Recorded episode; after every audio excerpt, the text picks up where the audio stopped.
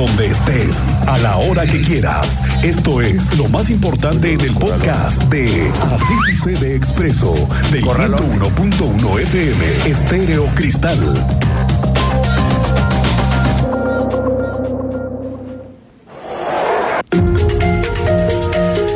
Oiga, de mañana en 15 días será 21 de marzo la fecha clave para que solamente funcione uno de los carriles de la avenida 5 de febrero, el tramo Zaragoza-Atlacote. Será de un solo carril, al menos por otro 15 días.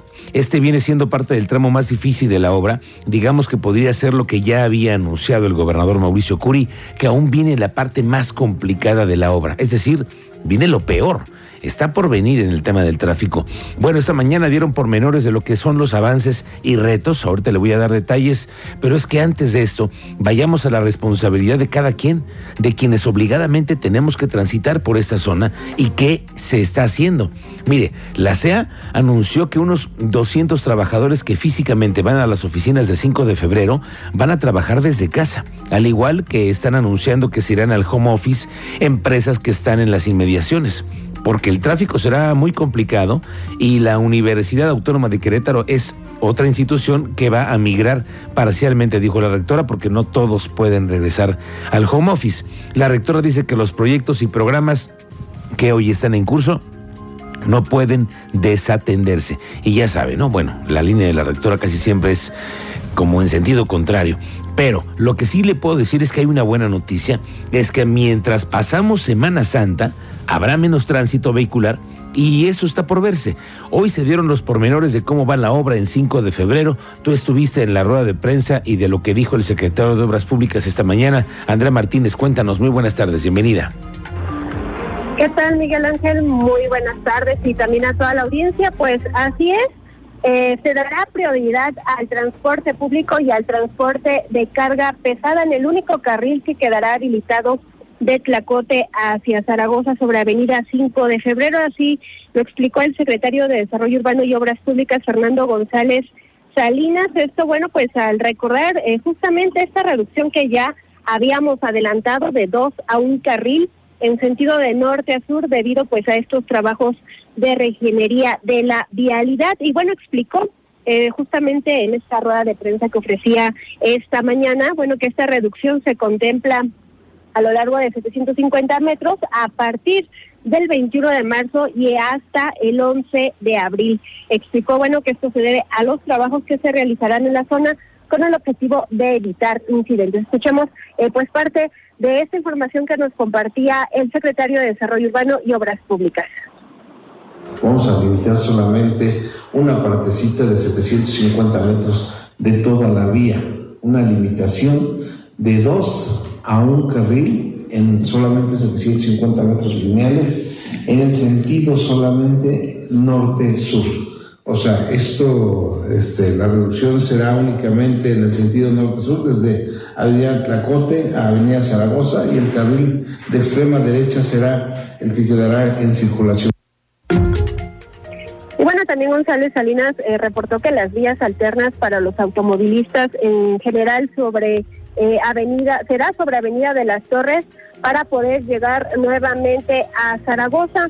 También, bueno, pues eh, detallaba que actualmente las obras eh, de reingeniería de Paseo 5 de febrero llevan un avance aproximado del 30%, las cuales van en tiempo y forma. Y bueno, también algo que nos adelantaba en esta rueda de prensa el titular de la Secretaría de Desarrollo Urbano y Obras Públicas es que el próximo 28 de marzo arrancará eh, pues la construcción del carril confinado para el transporte público eh, con material de concreto hidráulico a lo largo de los 5.7 kilómetros de la avenida 5 de febrero. Esta fue la información, Miguel Ángel. Bien, gracias, Andrea Martínez. Estamos muy pendientes de estas, de estos anuncios que está dando a conocer la autoridad con respecto a la obra de 5 de febrero y cómo vienen los pormenores. ¿eh? Ya sabemos, 21 de marzo.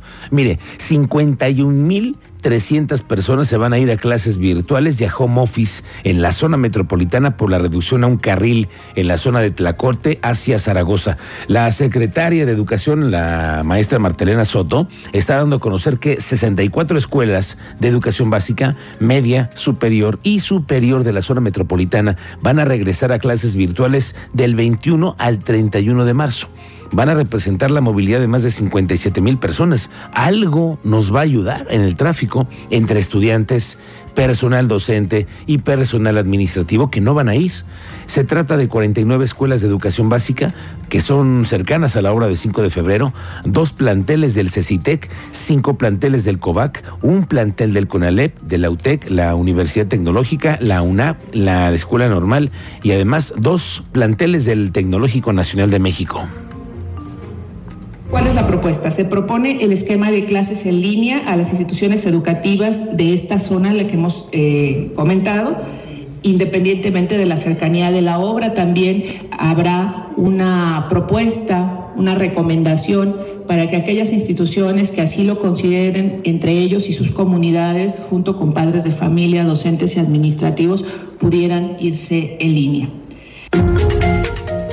Bueno, y aquí es en donde nos preguntamos qué tan fácilmente podría ser que nuestros trabajos nos admitan llegar a hacer otra vez una chamba en la parte en línea, ¿no? Es decir, en home office. Porque no crea, ¿eh? No todas las empresas están dispuestas al cambio y que podría significar bastante si es que los estudiantes, si los trabajadores cercanos a la obra intentan evitar el paso, al menos por esos días que le digo, al menos una buena parte será durante la temporada vacacional. Y es que parte de lo que van a hacer en el gobierno del estado con una nueva medida que ha anunciado ante el tema de la reducción de carriles.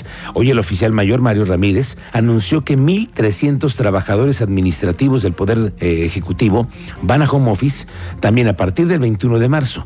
Tendrán contacto permanente con sus unidades. La operatividad del gobierno, dicen el oficial mayor, que no se va a detener.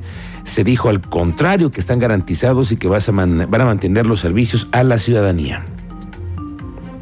Insisto, no será afectado ningún tipo de servicio inspectores, policías, médicos, enfermeras, enfermeros, camilleros, eh, personal de prevención, atención de emergencias, así como los trámites con mayor demanda social, continuarán, continuarán siendo de manera personal para no detener la operatividad y eficacia del, trabajo eh, del Poder Ejecutivo.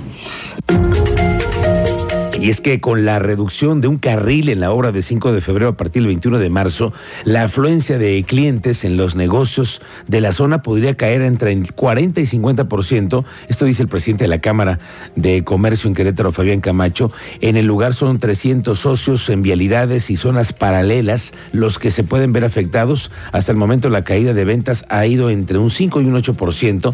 Se ha eh, reducido hasta en un 30% la afluencia de personas, según reporta la Canaco. El dato que nosotros podemos compartirles es que al menos de eh, que inició la intervención a la fecha se calcula que eh, ha dejado de transitar eh, entre un 25 y un 30% de los clientes que normalmente transitaban y accedían por vía calle a los negocios. Ese es un impacto que nosotros tenemos registrado. Este miércoles se nos viene el 8 de marzo, Día Internacional de la Mujer, y se vienen al menos por la tarde movilizaciones después de las 5, sí, 5 o 6 de la tarde en las calles del centro de la ciudad. También en la UAC se preparan para entrarle a la conmemoración de la fecha. La rectora Teresa García confirmó una serie de eventos que la universidad realizará en el marco del Día de la Mujer y en donde destacó que se debe visibilizar lo que falta en la materia de igualdad de género, desigualdad laboral y sobre todo también el tema académico. Menos del 40%, menos del 50% de las y los investigadores en el Sistema Nacional, Nacional de Investigadores son, son mujeres. Y el porcentaje va disminuyendo conforme aumenta o avanza el nivel de, digamos, de exigencia, ¿no? Entonces, eh, actualmente, por alrededor del 30% a nivel nacional de las mujeres son nivel 2 o nivel 3 del Sistema Nacional de Investigadores, pero cuando te vas a los... Eh, a los reconocimientos de eméritos, de meritazgo, que quiere decir que ya se les da eh, un reconocimiento por su gran labor durante toda su vida, estamos llegando apenas al 22%. Oiga, el caso de la niña Victoria Guadalupe, ¿se acuerda usted de este trágico caso el año pasado? Bueno, pues sigue siendo motivo de audiencias. Hoy nuevamente se dio otra donde se presentaron los testimonios de los que encontraron el cuerpo de la niña y otras cosas más. De plano se puso bien complicado el acceso a esta audiencia. Tú estuviste ahí. Cuéntanos, Teniente Mérida. Muy buenas tardes, bienvenido. Gracias, Miguel Ángel. Muy buena tarde. Muy buena tarde a nuestra audiencia. En efecto, esta mañana se reanudó la audiencia que se llevó a cabo en la sala 6 de la sala de juicios orales, donde se presentaron pruebas contundentes que señalan como el responsable de este delito de feminicidio a Salvador N., de 26 años de edad, mazatleco, originario de Tenango, Oaxaca. Recordemos que Querétaro se vio conmocionado por el brutal asesinato de una niña de 6 años de edad, Victoria Guadalupe, y la posterior detención del presunto feminicida.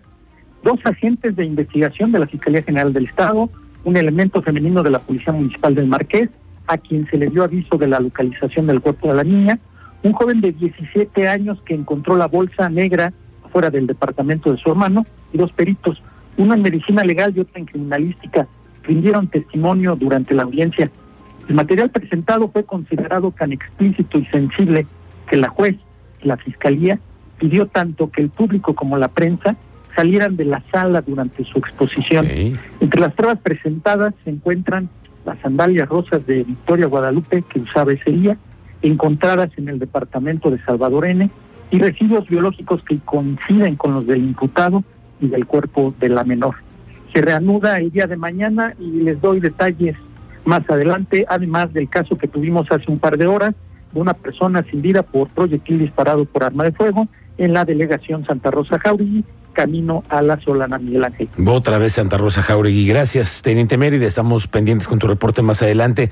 El jefe de la policía, escuche usted, Giovanni Elías Pérez, está pidiendo a la ciudadanía y le vamos a ayudar nosotros porque tenemos una gran audiencia y además muy, muy receptiva ante todas estas problemáticas que tenemos en la ciudad. Escuche usted, el jefe de la policía, Giovanni Elías Pérez, pide a la ciudadanía reportar la presencia de arrancones, ¿sí? Arrancones y carreras de motocicletas que se han estado observando en avenidas principales y en otros lugares. Bueno, hay detenciones. No reportó cuántas, pero esos arrancones de motocicletas se realizan de forma clandestina, principalmente jueves. Dicen que en constituyentes, yo los he visto varias veces, en los municipios de Querétaro y Corregidora y a veces entre los municipios de Querétaro y el Marqués. Como sea, el tema de los arrancones es un tema que a la policía le preocupa y están pidiendo que haya denuncias. Sí, pues, eh, si tienes conocimiento, repórtenos a las, plataformas oficiales. Nosotros hemos hecho muchos aseguramientos, infracciones y demás, pero todo aquel este, eh, comportamiento que ustedes vean fuera de, lo normal, los invito a que también, llevan de Bastantes. Yo lo he hecho en redes y no me ¿No lo han hecho, secretario? El alcalde de Corregidora, Roberto Sosa, entregó reconocimientos a 51 elementos de la policía de la Secretaría de Seguridad Pública de eh, Corregidora. Reconoció a los oficiales por la labor que están desempeñando en el municipio. Se vive un momento histórico por el papel cada vez más, más participativo de las mujeres al estar al frente en muchos ámbitos y además asumir responsabilidades, lo cual es motivo de orgullo y lo más importante se camina sobre una nueva visión de perspectiva. La visión que tienen ustedes, el cariño, el amor, la responsabilidad que ejercen todos los días a la hora de hacer su trabajo, es para nosotros una tranquilidad. Por eso en esta, en esta semana, que es en el marco del Día Internacional de la Mujer, quiero de verdad de corazón agradecerles, felicitarlas y además reconocer por todo lo que ustedes hacen. El rol que ustedes hacen todos los días, además de venir a ser policías, son mamás, son hermanas, son hijas y son compañeras de trabajo. Por eso, de verdad quiero a todos mis compañeros hombres, a mis compañeros de gabinete, a los oficiales que están en la parte de atrás, les brindemos un fuerte aplauso a nuestras compañeras que están el día de hoy aquí al frente. Muchas, pero muchas felicidades. Es un honor, es un orgullo poder estar trabajando con cada una de ustedes.